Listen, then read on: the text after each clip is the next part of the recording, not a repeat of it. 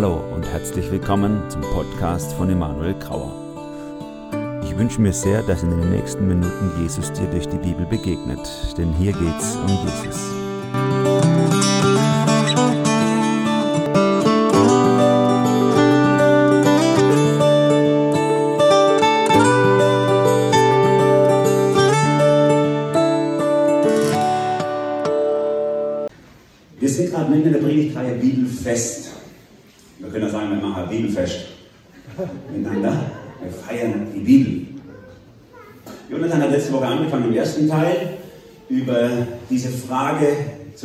Die Bibel eigentlich deine Autorität? Und als ich mir das so angehört habe, habe ich gedacht, ja, das ist eine wichtige Frage und die stellt er ja den versammelten Christen sozusagen. Die meisten Leute, die in Gottesdienst kommen, sind ja äh, Jesus-Nachfolger, sind Christen. Und das ist eine gute Frage auch, ähm, die wir uns stellen. Aber müsste das nicht eigentlich, oder ist das nicht eigentlich normal, dass man sagt, so, ja klar, ich bin Christ und deswegen ist die Bibel auch Autorität für mein Glauben, für mein Denken, die darf mir sagen, wie soll ich glauben, wie soll ich denken? Normal, klare Frage. Und dann habe ich mich zurückerinnert in meine Kindheit und habe ich gedacht, nein, es ist tatsächlich keine Frage, die so selbstverständlich ist. Ich bin aufgewachsen in der Kirche, die das gar nicht gefeiert hat, für die die Bibel wirklich keine Autorität war. Die war zwar eine Kirche, wir haben uns da getroffen zum Gottesdienst, es gab viele der Veranstaltungen, die wir auch kennen, aber ich saß manchmal im Gottesdienst als Teenie und habe Sätze gehört wie, was Johannes, der Evangelist Johannes hier Jesus sagen lässt, ist folgendes. Ah, das hat er gar nicht gesagt, sondern das lässt er den nur sagen. Ich habe manchmal, äh, wenn die Ältesten miteinander diskutiert haben, die Leiter der Gemeinde diskutiert haben, mein Vater hat auch dazu gehört, dann habe ich gehört, wie mein Vater sagt so, ja, aber der Paulus sagt doch, schreibt doch, wir sollen miteinander in der Gemeinde so und so, und dann steht ein anderer Ältester auf und sagt so, ja, das sagt ja nur der Paulus, ich sage was ganz anderes. So, auf der Ebene war eine Diskussion. Ich erinnere mich als frischer Jungscharleiter, wie ich auf Schulungen war in der Kirche und dann haben wir sowas wie Bibelzeit morgens gehabt. Und wir haben ein Stückchen von der Bibel angeguckt und da kam dann eine Textstelle, erinnere ich mich noch, war 15 und dann kam eine Textstelle was vom Teufel vor. Und dann hat der Pastor gesagt, so sag mal, was er dazu denkt. Und ich habe gesagt, und dann hat er angefangen zu lachen. Und er sagt, du glaubst doch nicht wirklich, dass es den Teufel gibt. Du glaubst doch nicht wirklich, dass das, was da steht, stimmt, oder?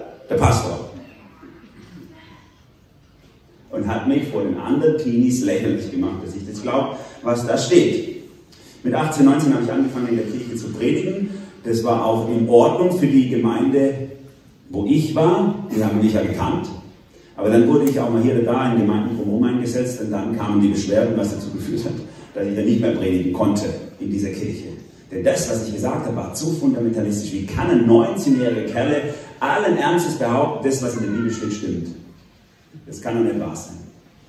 So ist die Frage, ist die Bibel eine Autorität eigentlich gar nicht so selbstverständlich, wie man vielleicht denken würde als Christen. Das hat mit der Geschichte der Bibelwissenschaft zu tun. Wir sind heute in dem zweiten Teil von Bibelfest und der Titel der Predigt heute lautet, der Gedanke der Predigt lautet heute, sind für dich Jesus und die Bibel untrennbar? Und wir kommen auf diese Frage noch zu sprechen, aber ich muss einen langen Anlauf nehmen, muss ich euch schon mal sagen, weil es fängt eigentlich alles im 18. Jahrhundert an.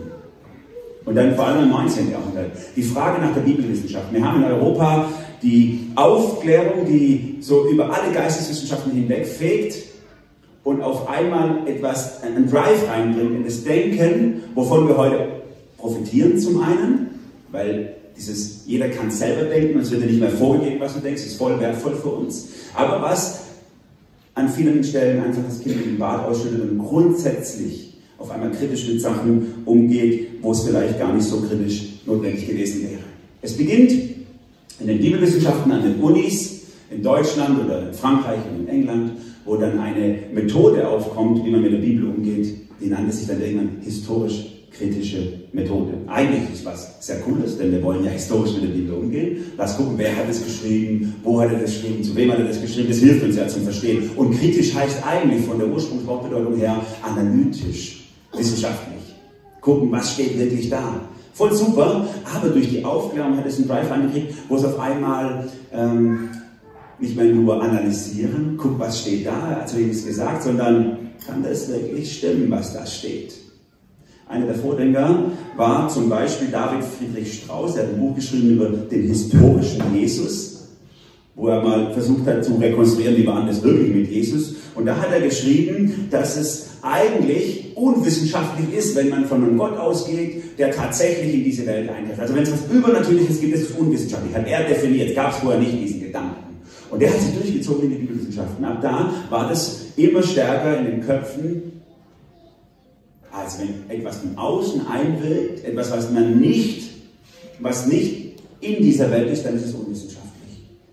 Ein zweiter wichtiger Mann war Gotthold Ephraim Lessing. Ihr kennt ihn vielleicht Goethe, Schiller, Lessing, so wird manchmal in einem Zug gesagt. Er war einer derer, die gesagt haben, es Offenbarung, also dass jemand etwas sagt, was man nicht weiß, kann niemals was Neues sagen, was ich mit dem Verstand nicht verstehen könnte. Der Verstand ist immer der Richter über das, was gesagt wird. Wenn ich es mit Verstand erkennen kann, dann kann mir auch jemand sagen, ich habe eine Offenbarung von Gott. Aber wenn ich es mit Verstand nicht erkennen könnte, dann ist auf jeden Fall schon mal an und für sich falsch. Und die Folge war, dass man gesagt hat, übernatürliche Dinge können eigentlich nicht passieren und wir müssen die Bibel bereinigen von diesen Dingen, die da eigentlich nicht eingehören und die da vielleicht nicht richtig sind. Ich will euch nicht langweilen mit der Geschichte dieser, dieser aufklärerischen Theologie, aber sie hat dazu geführt, dass sich bei uns in der, in der europäischen Mitte, Deutschland, Frankreich, England, wie gesagt, das durchgesetzt hat, diese Art mit der Bibel umzugehen muss ein Blick, eine Brille aufgezogen werden, die Bibel anzugucken, ohne dieses Übernatürliche, ohne diese Wunder, ohne diese Sachen, die ich dem Verstand nicht verstehen kann. Nur dann ist es wissenschaftlich. Alles steht mit, diesem, mit dieser Vorentscheidung, gibt es eigentlich so einen Gott, der eingreift oder nicht? Die Leute damals waren alles Christen, gar keine Frage, aber sie hatten ein Gottesbild, was eher so war wie, wie so eine Murmelbahn. Also kennt ihr Murmelbahn, Kinder, man legt oben eine Murmel rein und dann läuft sie durch und du guckst zu und es passt, es läuft einfach ab. Und das war der Gedanke damals, man nennt das jetzt theistische Gottesbild, dass Gott so ist, er setzt die Welt in Gang, vielleicht durch äh, evolutionäre äh, Momente und dann, und, und, dann guckt er nur noch zu, dann sitzt er da auf seinem Stuhl oben und schaut, wie alles passiert, aber er greift nicht mehr ein. Und deswegen können auch alle Geschichten und Gedanken in der Bibel, wo das steht, dass Gott eingreift, das sind dann äh, Interpretationen von den Menschen oder Hinzudichtungen, äh, die später gekommen sind. Alles muss sich dem Verstand beugen. Das war die Vorentscheidung. Alles muss sich meiner Verstand beugen. Alles muss rational durch diese Brille geguckt werden. Der dritte Witz der Geschichte ist, dass aus dieser, aus dieser Vorentscheidung, die damals getroffen wurde, dann nachher ein Glaube übrig geblieben ist, der gar nichts mehr mit dem Verstand zu tun hat. Weil ja die vielen Dinge dann rausfliegen aus der Bibel, ich sie rational nicht erklären kann, brauche ich einen anderen Zugang zu Gott. Und was hat sich da angeboten in der Romantik? Natürlich das Gefühl. Und das kennen wir. Glaube ist das, was ich fühle. Wenn ich mich Gott verbunden fühle, das ist Glaube, das macht Glaube aus. Und das kennen wir bei uns ja auch. Wie gucken wir Gott an? Wir gucken die Bibel an. Wenn die Bibel kommt und sagt, hey, ich möchte deine Autorität sein, das, was in mir steht, ist Wahrheit und nicht nur eine Idee, nicht nur ein Vorschlag, sondern Wahrheit. Stellen wir uns dem, auch wenn es für uns herausfordernd ist, oder sagen wir, nee, das glaube ich nicht, dass Wahrheit ist, sondern das, was ich fühle, ist wahr. Jesus steht mal auf in Johannes 14 und sagt, ich bin der Weg, die Wahrheit und das Leben. Nicht ich, ich kenne die Wahrheit, ich habe eine Ahnung von der Wahrheit, sondern er sagt, ich bin die Wahrheit. Und das ist so ein krasser Exklusivanspruch, der uns ganz schön in Frage stellt. Ich war mal bei einer, bei einer Tagung mit Oberkirchenräten und Bischof hätte auch da sein sollen, hier von der Badischen Landeskirche. Und er war aber nicht da, hat sich entschuldigen lassen und wir haben diskutiert über den islamisch-christlichen Dialog. Und dann haben die ein Paper uns vorgelegt, da habe ich reingeguckt und dann stand da ausdrücklich, die Bibel erhebt keinen Exklusivanspruch auf die Wahrheit. Und dann habe ich diesen Satz zitiert, ich sage jetzt so, also wenn ich Johannes 14, Vers 6 lese, ich bin der Weg, die Wahrheit, das sich schon ziemlich exklusiv an. Und dann habe ich gesagt, ja, das hat Jesus nicht wirklich gesagt, das hat nachher die nachchristliche Tradition eingedichtet. Das steht nicht in der Bibel. Deswegen können die in einem Paper sagen, äh, die Bibel erhebt nirgends Anspruch auf Wahrheit, das steht da nicht. Ich sage, doch, das steht da nicht, das gehört nicht dazu. Das ist etwas, was in der aufklärerischen wissenschaftlichen Arbeit entstanden ist, diese Art mit der Bibel umzugehen. Da sprach nun Jesus zu den Juden, die an ihn glaubten, Johannes 8, 31, wenn ihr bleiben werdet in meinem Wort, so seid ihr wahrhaftig meine Jünger, werdet die Wahrheit erkennen, die Wahrheit wird euch frei machen. Für die Bibel ist das Thema mit der Wahrheit extrem zentral. Glaube ich, dass das Wahrheit ist und nicht nur eine Idee, ein Gedanke, eine Inspiration, ein Anstoß. Ich glaube, dass die, diese Art, mit der Bibel umzugehen, viel, viel Glauben kaputt gemacht hat. Und ich habe es auch selber erlebt selber erlebt mit jungen Leuten, die hier aus unserer Jugendarbeit gegangen sind, die sich diesen Gedanken geöffnet haben und Glauben verloren haben unterwegs. Denn wo fange ich an? Und wo höre ich auf, wenn die Bibel zum Bibelbass gebogen wird? Was lasse ich drin, was reiße ich raus? Und dann kommen wir zum zweiten Gedanken. Wie du rangehst an die Bibel entscheidet über alles.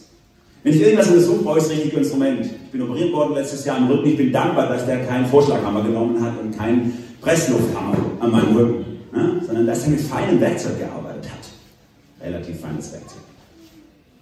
Unser Sohn, der Luke, der hat gerade ein Lieblings, äh, äh Lieblingsspielzeug. Nämlich seinen Werkzeugkoffer habe ich ihm gekauft. Da ist ein Werkzeug drin, Bohrmaschine und alles, was halt so ein richtiger Kerl braucht. Also manche, das ist eigentlich der erste der das braucht. Aber äh, manchmal denkt man so, das brauche ich nicht. Also Bohrmaschine und Schraubenzieher und Wasserwaage. Und heute Nacht ist er mit dem Meterstab der, äh, mit, im Arm eingeschlafen. Ne? hat er mich noch aus dem Zimmer zitiert, mit mir, so einer ist es. Na, endlich mal, ein richtiger Kerl. Entschuldigung, also. Ihr anderen Söhne seid auch richtige Kerls. Und das Lustige ist, seine 5, 6, 7, 8 Werkzeuge, die probiert er an jede Schraube, an jedem Stuhl, an jedem Tisch aus. Immer alle acht. Und es passt natürlich in den Zellen, wenn er hat noch nie was repariert, er hat schon einige Sachen kaputt gemacht. Mit diesen Werkzeugen. Wunderbar, dass man so handwerklich begabte Menschen in der Familie hat. Ich glaube, dass dieser rationalistische Zugang zur Bibel genauso ein falsches Werkzeug ist. Mit dem wir rangehen, am Schluss ist die Schraube ausgedreht, anstatt dass sie reingedreht ist. Ich sage, du kannst nichts mehr machen, wir kennen das aus Schrauben, wo der Kopf kaputt ist, du ärgerst dich wie die Sau, das kriegt das Ding nicht ab. Das ist, wenn ich das falsche Werkzeug benutze. Und so gibt es in den letzten Jahrzehnten immer wieder Leute, die aus dem Universitätsbetrieb kommen, aus diesem bibelwissenschaftlichen und sagen, hey, wir haben eigentlich das falsche Werkzeug benutzt. Ich nenne mal nur den ehemaligen Landesbischof in Württemberg, Gerhard Meyer, der ein Buch geschrieben über das Ende der historisch-kritischen Methode, wo er sagt, das ist echt das falsche Werkzeug. Wir machen da die Bibel kaputt, anstatt dass wir lernen, was wir lernen sollen. Oder, weil das ja Schwabe war, in einem badischen Vertreter, in Heidelberg, ein sehr bekannter Professor Klaus Berger, der unterrichtet hat. Dort er ist vor zwei Jahren gestorben. Er hat es ähnlich gesagt. Die meisten, wenn ihr jetzt Lehramt studiert, manche von euch studieren ja Lehramt, vielleicht Religionspädagogik studiert, dann sind eure Dozenten, Dozenten vermutlich, haben alle bei ihm studiert.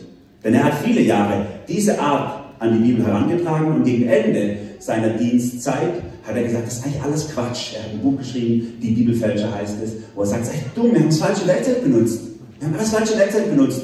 Und ich muss umdenken, als alter Mann jetzt umdenken, weil diese Methode, die Bibel so nach so rationalistischen äh, Methodiken anzugehen, macht einfach Glauben kaputt, zerstört Vertrauen und ist dem auch nicht angemessen. Und die Kriterien, die sogenannten wissenschaftlichen Kriterien, die benutzt werden, so schreibt er es wörtlich, sind allesamt Quatsch. Und Geschmacksurteile von irgendwelchen Leuten, die sich das überlegt haben. So schreibt er das in seinem Buch. Und das haben übrigens die Gründer des AB-Verbandes, zu dem unsere Gemeinde gehört, auch gedacht. Es war nämlich ein Streit am Anfang des 19. Jahrhunderts. Da ist es aufgekommen. Und dann sind die aufgestanden in Baden, in jedem Dorf sind Leute aufgestanden, Lehrer, Pfarrer, und haben gesagt, was für ein Scheiß. Entschuldigung, das kann doch nicht wahr sein ich schlage die Bibel aus und dann reiche ich die Hälfte der Sachen raus und sage, das stimmt nicht, jenes stimmt nicht, Mose äh, hat nicht wirklich Mose geschrieben, Jesaja ist von drei verschiedenen Leuten geschrieben worden, der hat gar nicht wirklich gelebt, die Worte bei Jesus muss ich raussuchen, ein paar Sachen sind tatsächlich passiert, andere sind nicht passiert. Wie, wie, was soll ich denn da noch, was soll ich denn da noch glauben? Wer kann mir dann noch Sicherheit geben? Wo finde ich dann noch Wahrheit? Das ist viel wichtiger. Und sie haben sich zurückerinnert an die Reformation und haben gesagt, jetzt doch, es war doch auch schon mal dieser Kampf um die Bibel. Das war also ein badischer Kirchenkampf, 19. Jahrhundert. Und sie haben sich zurückerinnert an diesen Kirchenkampf im 16. Jahrhundert und haben gesagt, da war doch was. Die ersten Reformatoren haben doch extra deswegen Bekenntnisse aufgeschrieben, wo sie das festlegen. Wie gehen wir eigentlich mit der Bibel um? Was ist eigentlich ein sachgemäßes Werkzeug mit der Bibel? Und das war das Augsburger Bekenntnis, deswegen heißen wir AB-Verband. Das war der Rückgriff darauf. Also ich brauche das richtige Werkzeug und das richtige Werkzeug ist das, was die Bibel selber sagt, dass sie braucht. Das war die Idee bei Martin Luther wieder, wo er gesagt hat, Leute, wir müssen wieder lernen, die Bibel aus der Bibel raus zu verstehen. Wir müssen nicht irgendwelche sachfremden Werkzeuge nehmen, irgendwelche Methoden, die wir uns überlegen von außen und die an der Bibel rummeißeln, sondern wir müssen gucken, wie will die Bibel selber von sich selber verstanden werden. Das ist das richtige Werkzeug. Guck rein innerhalb der Bibel, was will die eigentlich? Und da kommen wir auf diesen Vers, den wir letzte Woche schon gehört haben, den wir auch nächste Woche nochmal hören werden, der sowas wie ein Leitvers ist für diese Themenreihe. 2. Timotheus 3, ab Vers 14. Da schreibt Paulus, einer der gelehrtesten Theologen seiner Zeit, an seinen, an seinen Studenten, auch Theologiestudenten, seinen Schüler Timotheus. Du aber bleibe bei dem, was du gelernt hast, was dir anvertraut ist. Du weißt ja, von wem du es gelernt hast und dass du von Kind auf die Heilige Schrift kennst die dich unterweisen kann zur Seligkeit durch den Glauben an Christus Jesus, denn alle Schrift ist von Gott eingegeben und nützlich zur Lehre, zur Zurechtweisung, zur Besserung, zur Erziehung in der Gerechtigkeit, dass der Mensch Gottes vollkommen sei, zu allem guten Werk geschieht. Alle Schrift ist eingegeben. Bleib dabei. Vertraue darauf. Die Bibel ist wahr. Hier steht ein Wort von Gott eingegeben, ein Wort, was man eigentlich wörtlich übersetzen müsste mit äh, Gott gehaucht. Daraus ist das lateinische Wort inspirare geworden, was wir heute benutzen. Das inspiriert mich aber. Ne? Also inspiriert. Und deswegen sagen manche, die Bibel ist inspiriert. Und dann habe ich einen Vortrag gehört von einem ganz klugen Theologieprofessor aus Tübingen, der gesagt hat, so, also wenn manche Biblizisten meinen, inspiriert heißt, dass wirklich Gott der Autor der Bibel ist und dass Gott es äh, ähm, den Menschen weitergegeben hat, dann ist es natürlich total rückständig, so ein Gedanke. Eigentlich heißt, die Bibel ist inspiriert, heißt eher so, wie wenn du durch die Kunsthalle gehst und dann siehst du ein tolles Bild und es inspiriert dich. Und dann schreibst du ein Gedicht auf, weil es so schön war. Und dann hat es nichts mit Wahrheit oder Wirklichkeit oder so zu tun, sondern es hat dich einfach inspiriert zu einem guten Text. So müssen wir die Bibel lesen. Dann denke ich, nein, so müssen wir die Bibel gar nicht lesen, denn so will sie nicht gelesen werden. Wenn dort steht, die Bibel ist Gott gehaucht, eingegeben, dann heißt es, Gottes Atem weht durch jede Seite dieses Wortes. Natürlich ist es nicht einfach diktiert, so wie vielleicht der Moslem zum Beispiel denkt, dass der Koran diktiert sei, Wort für Wort einfach der, der, der Persönlichkeit des Menschen ausgeschaltet und der schreibt aber dafür. Nein, natürlich nicht. Es ist auch ein Menschenwort. Es haben unterschiedliche Leute, König David, der bei den Schafen war, hat was aufgeschrieben. Jesaja, ein, ein, ein, ein Mann im Umfeld des Tempels, hat Sachen aufgeschrieben. Matthäus, der Zöllner, hat aus seiner Warte geschrieben. Jeder benutzt natürlich andere Worte, zum Teil andere Sprache. Alte Testament Hebräisch, zum Teil Aramäisch, Neues Testament Griechisch. In unterschiedlichsten Situationen. Und deswegen hört sich ja auch alles so nach dem an, wie er halt ist, vom Typ her. Aber in dieser Persönlichkeit hat Gott benutzt, sein zeitlos gültige Wahrheit niederzulegen. Und deswegen ist es Offenbarung Gottes, was in der Bibel steht, auch wenn es von Menschen geschrieben wurde.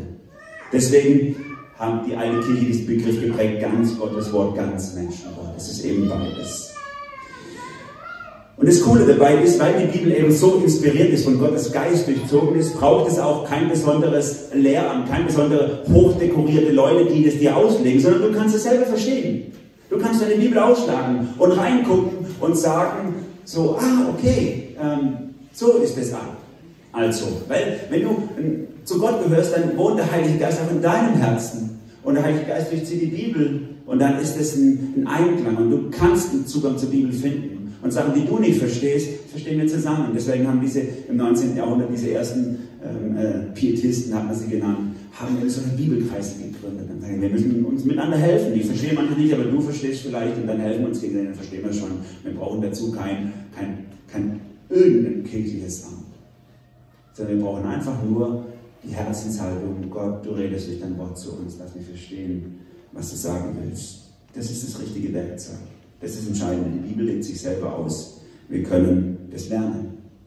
Und so ist es mir gegangen als 16-Jähriger. Ich bin mit 14 zum Glauben gekommen und mit 16 habe ich vielleicht das erste Mal die Bibel durchgelesen gehabt und, und da habe ich die Hälfte, ach, 80 Prozent überhaupt nicht verstanden. Keine Ahnung. Aber dann, als ich zum zweiten Mal auf die Kurve kam, dann habe ich schon mehr verstanden. Dann habe ich Sachen gelesen und habe gemerkt, so, ah ja, ja, der greift ja was auf von, von da und so. Und je öfter ich durch die Bibel durchkomme, desto mehr verstehe ich. Und ich und heute gibt es Texte in der Bibel, die sind mir so geläufig, dass wenn ich sie lese, dann poppt es wie Wikipedia-Artikel in meinem Kopf auf. So.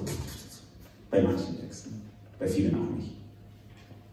wo ich merke, die Bibel legt sich selber aus, wenn wir nur bereit sind, uns darunter zu stellen und zu lernen von ihr. Und das ist der dritte Gedanke, den ich euch mitgeben möchte. Lass dich nicht von der Schlichtheit des Glaubens abbringen. Mit so einem schlichten Herzen hinzugehen und sagen, hey Gott, was willst du mir eigentlich sagen durch die Bibel? Was willst du mir eigentlich sagen? Ich war vor Schon eine Weile her war ich beim SFC in Karlsruhe gepredigt. SFC, für die, die es nicht kennen, ist eine christliche Studentenorganisation. Und dann habe ich dort gepredigt, so ungefähr wie ich hier auch predige. Danach kam einer ganz begeistert und sagte, ja super, das war endlich mal Schwarzbrot, wie bei Worthaus. Dann habe ich tief geatmet und gedacht, so ja, okay, es war, ich habe versucht Schwarzbrot zu sagen, aber Worthaus ist ganz sicher kein Schwarzbrot. Worthaus, viele von euch werden es wahrscheinlich nicht kennen, ist bei jungen, jungen äh, akademisch angehauchten Leuten sehr beliebt. Eine Plattform, auf der man eben äh, Artikel oder, oder Vorträge zur Bibel hört, die aber in diesem, die von frommen Leuten gemacht ist, die aber in diesem Sinne, diesen wunderkritisch, eher rationalistischen Zugang eine ganz große Schlagseite hat. Und wo du am Ende dann rausgehst und dann sagst du, okay, was stimmt jetzt eigentlich noch von der Bibel, was nicht, wie kann ich das genau wissen? Und ich habe mir in der Vorbereitung für die Predigt halt wieder ein paar, ich war viel los, äh, viel unterwegs die Woche, habe mir im Auto viele Podcasts von Worthaus angehört, wieder ein paar, wieder ein paar, paar Vorträge von den hochdozierten Doktoren und Professoren. Und ich habe mich so in dieser ganzen Sprache, so erinnert an meine Kindheit in der Kirche, wo ich aufgewachsen bin, das ist die gleiche Sprache.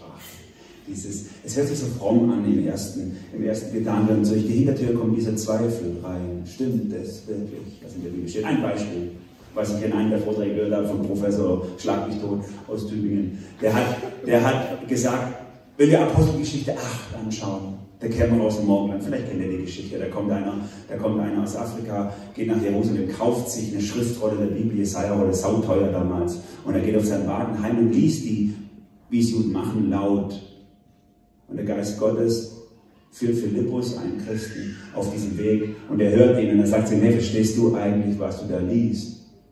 Und er sagt, wie soll ich das? Erklärt mir niemand.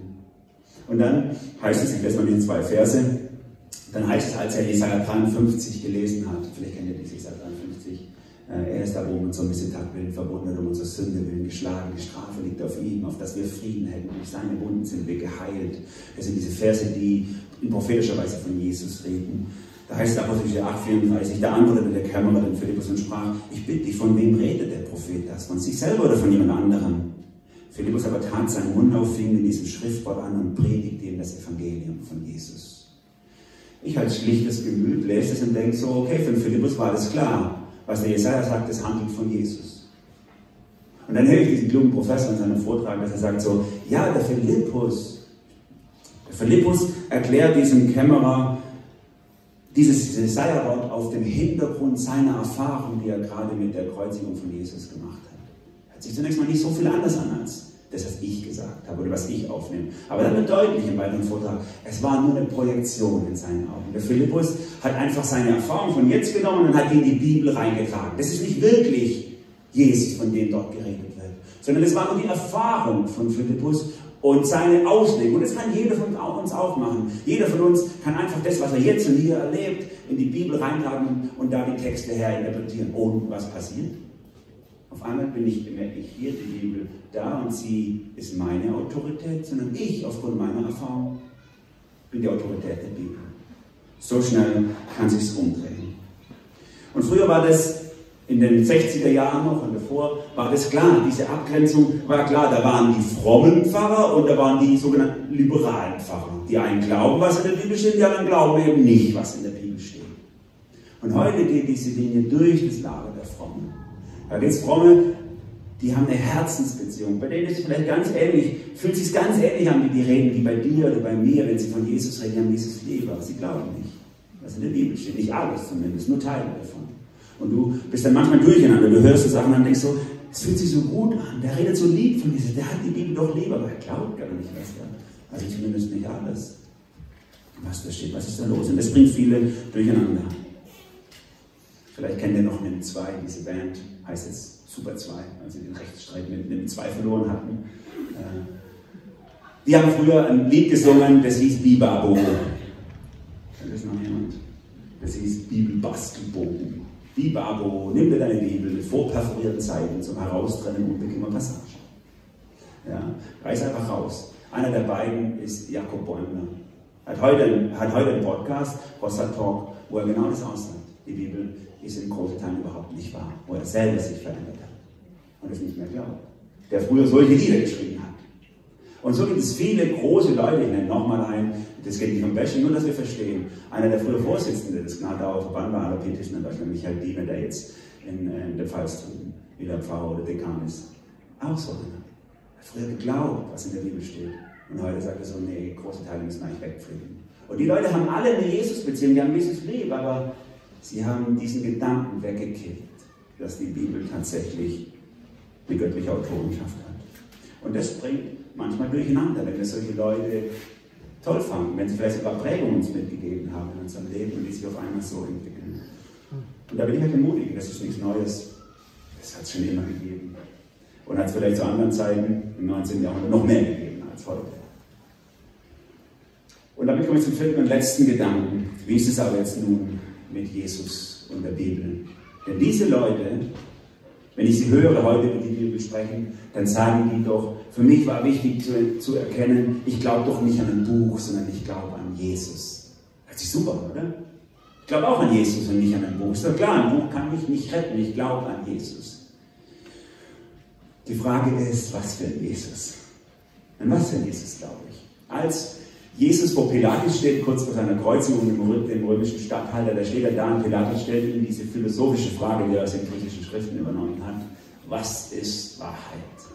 Was ist Wahrheit, Jesus? So, da, da haben sich die Römer, die ja eigentlich sonst eher, sag ich mal, mit Philosophie jetzt nicht so viel am Hut hatten, das waren ja eher die Griechen vorher, die haben sich manchmal gebrüstet mit diesen philosophischen griechischen Fragen. Sie haben ja eher die Welt erobert und haben das andere den anderen überlassen. Und er hat aber diese Frage, was ist Wahrheit? Und Jesus antwortet ihm gar nicht drauf. Denn eigentlich hat er schon längst darauf geantwortet, denn Jesus hat es gesagt, ich bin die Wahrheit. Ich bin die Wahrheit. Wahrheit ist nicht ein theoretisches Konstrukt. Wahrheit ist eine Person, ist Jesus. Und soweit ist es richtig, wenn wir sagen, wir glauben an Jesus und nicht an ein Buch. Das ist selbstverständlich. Dieser Jesus, der sagt, ich bin der Weg, die Wahrheit und das Leben. Niemand kommt zum Vater denn durch mich. Das ist dieser Jesus. Und dann lesen wir, wer ist dieser Jesus eigentlich? Und dann lesen wir in der Bibel so viele Aussagen, die deutlich machen, dass dass Jesus sich nicht von der Bibel wegtrennen lässt. Da ist Johannes 1, da heißt es, eine ganze Passage in der Einleitung von Johannes, das Wort wurde Fleisch und wohnte unter uns. Wir sahen die Herrlichkeit, die Herrlichkeit des eingeborenen Sohnes vom Vater, voller Gnade und Wahrheit. Und, und, und das Wort kam in die Welt und wurde ab. Und da, und da wird dieser Begriff des Wortes so sehr mit Jesus verschmolzen und, so, und, und das wiederum verschmolzen mit Gott, dem Vater. Und das haben wir an vielen Stellen der Bibel, wo eigentlich deutlich wird, es lässt sich nicht auseinanderreißen, die Bibel und Jesus oder Jesus und der Vater im Himmel. Es ist alles eigentlich eine Einheit. Und deswegen kann Johannes, gerade der, der diese Einleitung geschrieben hat, diese Worte dann als alter Mann auch an die Christen schreiben in 1. Johannes, in seinem Johannesbrief, im 1. Johannesbrief lese ich mal vor, da schreibt er ab Vers 1, was von Anfang an war, was wir gehört haben, was wir gesehen haben, mit unseren Augen, was wir betastet haben, äh, betrachtet haben, unsere Hände betastet haben vom Wort des Lebens. Das Leben ist erschienen, wir haben gesehen, bezeugen, verkündigen euch das Leben, das ewig ist, das sein Vater war, uns erschienen ist. Was wir gesehen, gehört haben, das verkündigen wir auch euch, damit auch ihr mit uns Gemeinschaft habt und unsere Gemeinschaft mit dem Vater und seinem Sohn Jesus Christus. Kompliziert? Vielleicht. Aber wenn ihr es lest, merkt ihr, für, Jesus, für, für uns ist es ganz klar. Jesus ist Wahrheit. Und das, was in der Bibel über ihn steht, ist Wahrheit. Das ist ja eine der letzten Schriften im Neuen Testament, die geschrieben wurde. Weil er ja so alt geworden ist, der Johannes. Es ist alles Wahrheit. Und wir können die Bibel nicht von Jesus trennen. Die Bibel ist göttlichen Ursprung und sie hat nicht nur Ideen davon, wie das war mit Jesus, sondern sie ist für uns die erste historisch glaubwürdige Quelle über Jesus. Und das ist so wichtig. In diesen Vorträgen von äh, diesen äh, Worthausprofessoren, die ich diese Woche gehört habe, nochmal, da habe ich das auch wieder so gefunden, dieser Gedanke, da hat einer gesagt, wie wir an die Bibel glauben, ist eigentlich eher wie Moslems an Mohammed glauben, ne, den islamisch-christlichen Dialog bemüht. Die Moslems, die, die glauben, dass die, dass die Wahrheit der Koran ist und Mohammed zeugt davon. Die glauben aber nicht, dass Mohammed unfehlbar ist, der weiß ja selber nicht, ob er in den Himmel kommt oder in die Hölle, das ist ja in islamischen Tradition so. Der kann auch voll daneben liegen. Die Wahrheit ist eigentlich der Koran. Und so sind wir Christen auch, wir glauben, dass umgekehrt, dass Jesus die Wahrheit ist und die Bibel legt Zeugnis ab davon. Denke ich so, yes, ja, natürlich. Zeugnis mit der Wahrheit. Ja, alles kann sein, sie liegt auch voll daneben. Weil es dann eher so wie ein Unfall da draußen. Da stoßen zwei Autos zusammen und vier Leute gucken es an und jeder sagt, wie er es gesehen hat. Und die widersprechen sich zum Teil auch. Und kann dann auch einer mal voll daneben liegen, der andere hat. Und unsere Aufgabe ist quasi rauszuschälen, was ist das Richtige innerhalb von diesem Zeugnis und was ist das Falsche. Für mich als schlichten, eher schlichten Menschen heißt es, wenn die Bibel ablegt, Zeugnis von der Wahrheit, dann stimmt es auch damit überein. Dann ist es auch wahr. Woher will ich wissen, wie Jesus war, wenn ich nicht in die Bibel reingucken könnte und dem vertrauen könnte? Woher weiß ich dann, ob mein Glaube überhaupt auf einem Fundament steht, wenn er am Schluss in meinem Gefühl begründet ist? Ich glaube, dass wir in der Gefahr stehen, nicht nur diesem rationalistischen Gedanken aus der Aufklärung, zu verfallen auf der einen Seite, also dieses alles muss ich dem Verstand beugen, das haben schon manche durchschaut, man kann dem Verstand nicht alles erklären, sondern auch auf der anderen Seite diesem relativistischen Gedanken verfallen, der heute woke ist. Wer weiß schon, was richtig ist. Es gibt keinen Maßstab für absolute Wahrheit. Jeder muss es für sich selber entscheiden, was für ihn selber Wahrheit ist. Und damit wird Glaube so in ein privates Gefühl hineingedrängt. Auch das hatten wir in der Romantik schon. Es gibt nichts Neues. Alles kommt immer wieder. Wo stehst du im Umgang mit der Bibel? Bist du ein Meister der Bibel oder ein Schüler der Bibel? Bist du jemand, der rationalistisch rangeht und sagt, wir müssen mal das mal verstandlich, wir müssen das mal Verstand prüfen und alles, was da nicht durchgeht durch dieses Sieb, kann auch schon mal nicht wahr sein. Oder müssen wir doch fragen, oder bist du vielleicht auf der anderen Seite von Gefühlsmensch? Es sich gut anfühlt, nehme ich es mit. Und dann, äh, wenn ich eine Beziehung habe zu Gott äh, und, und es sich so gut anfühlt, dann ist ja auch egal am Ende, ob es wahr ist oder nicht wahr ist. So war es das große Theologen Mitte des 20. Jahrhunderts. Die haben dann gesagt, so ist ja egal, ob wahr oder nicht wahr, kann sein oder auch nicht, so egal, Hauptsache fühlt sich gut an. Die Beziehung zu Gott, das ist wichtig. Und das geht auch wieder auf eine Idee aus dem 18. Jahrhundert zurück. Schleiermacher hieß dieser große Theologe, der hat mal in einem seiner Bücher geschrieben, die Frömmigkeit, welche die Basis aller kirchlichen Gemeinschaft ausmacht, ist rein für sich betrachtet weder Wissen noch Tun, sondern eine Bestimmtheit des Gefühls oder des unmittelbaren Selbstbewusstseins. Also er sagt, glaub, Kirche, das ist eigentlich nicht tun, eigentlich nicht glauben, sondern es fühlt sich gut an. Ich fühle mich Gott irgendwie verbunden. Und dann sage ich in erster Linie so, ja natürlich. Also Glaube ohne Gefühl wäre Katastrophe. Wenn ich Gott nicht fühlen würde, nicht spüren würde, das wäre schlimm für mich. Darauf mein Glaube gründen. Und morgen stirbt mein Papa, meine Mama und dann fühle ich mich schlecht und dann ist der Glaube weg, weil ich es nicht mehr fühle. Ist genauso, sage ich mal, löchrig, wie alles auf den Verstand zu bauen. Schleiermacher hat diesen Begriff geprägt. Glaube ist das Gefühl der schlechthinnigen Abhängigkeit, dass ich mich ganz innerlich abhängig fühle von Gott. Und ich möchte mich innerlich abhängig fühlen von Gott. Das ist super, in Gottes Hand zu sein. Aber das auf eine Gefühlsebene zu stellen, ist einfach zu wenig. Es gibt diese äußere Wahrheit des Glaubens und es gibt diesen Jesus, diese Wahrheit, die geoffenbart ist in der Bibel und die ein wahrhaftiges, historisch wahrhaftiges Zeugnis ablegt über das, was passiert ist. Und deswegen, wenn Leute kommen und dann sowas sagen, wir glauben doch an einen Jesus und nicht an ein Buch, sage ich ja natürlich. Die Frage ist nur, welcher Jesus? Ist es der Jesus deines Verstandes, den du dir zurechtgezimmert hast, den du kapierst? Ist es der Jesus deines Gefühls, den du fühlst? Oder ist es der Jesus der Bibel, der in historisch glaubwürdigem Zeugnis uns da ins Herz gemalt wird? Ist es der Jesus? Dann glaube ich, hast du das richtige Werkzeug gefunden, um mit der Wahrheit der Bibel umzugehen. Die Wahrheit ist für uns nicht im letzten kapierbar. Sie steht außerhalb von uns. Das macht Wahrheit aus, dass wir sie nicht im Griff haben, in der Schublade und dann sagen, ich habe es kapiert. Es steht außerhalb von uns. Wir können uns dem immer nur annähern und sagen, okay, ich beug mich drunter. So als würde er auch gemacht. Wenn die Bibel gelesen hat, manches nicht verstanden, dann sagt okay, wenn ich was nicht verstehe, dann reiße ich nicht raus und sage, war blöd, sondern dann lese ich und verbeuge mich davor und sage, okay, du hast recht, ich kapiere es leider noch nicht, ich lese mal weiter.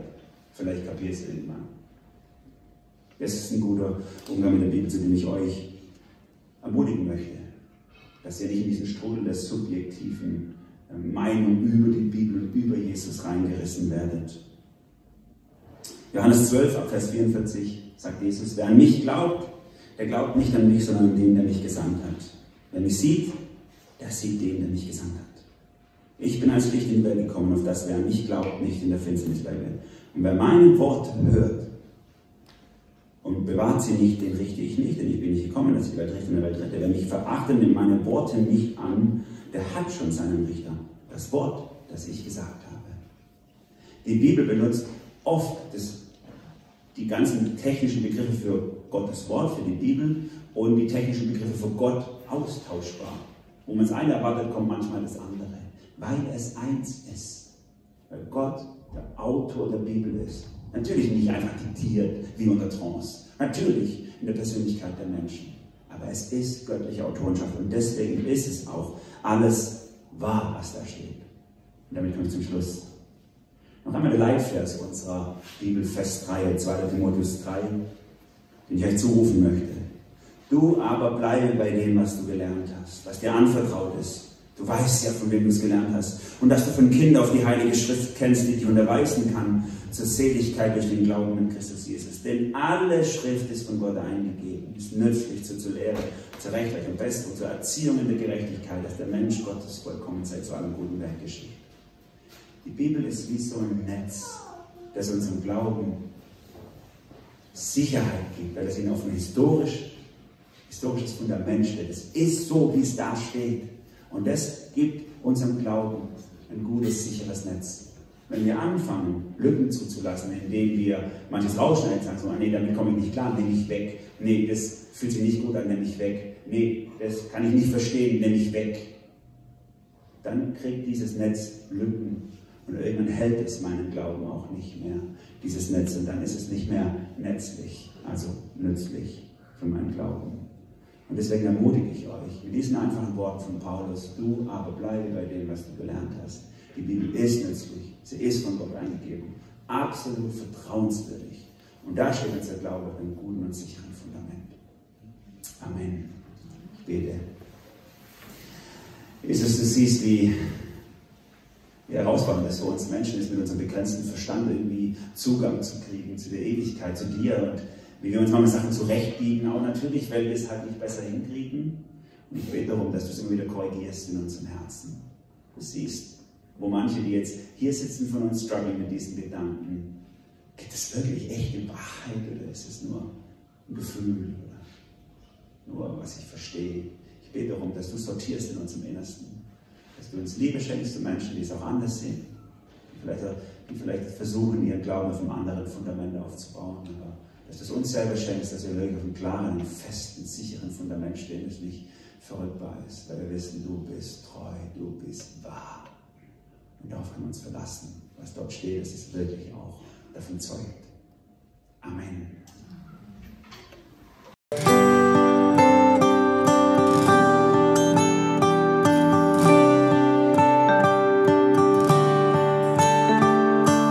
Ich hoffe, du hattest eine intensive Begegnung mit Jesus. Falls du noch weitere Fragen hast, kannst du dich gerne an mich wenden unter e-mail at emanuel-grauer.de. Bleib behütet.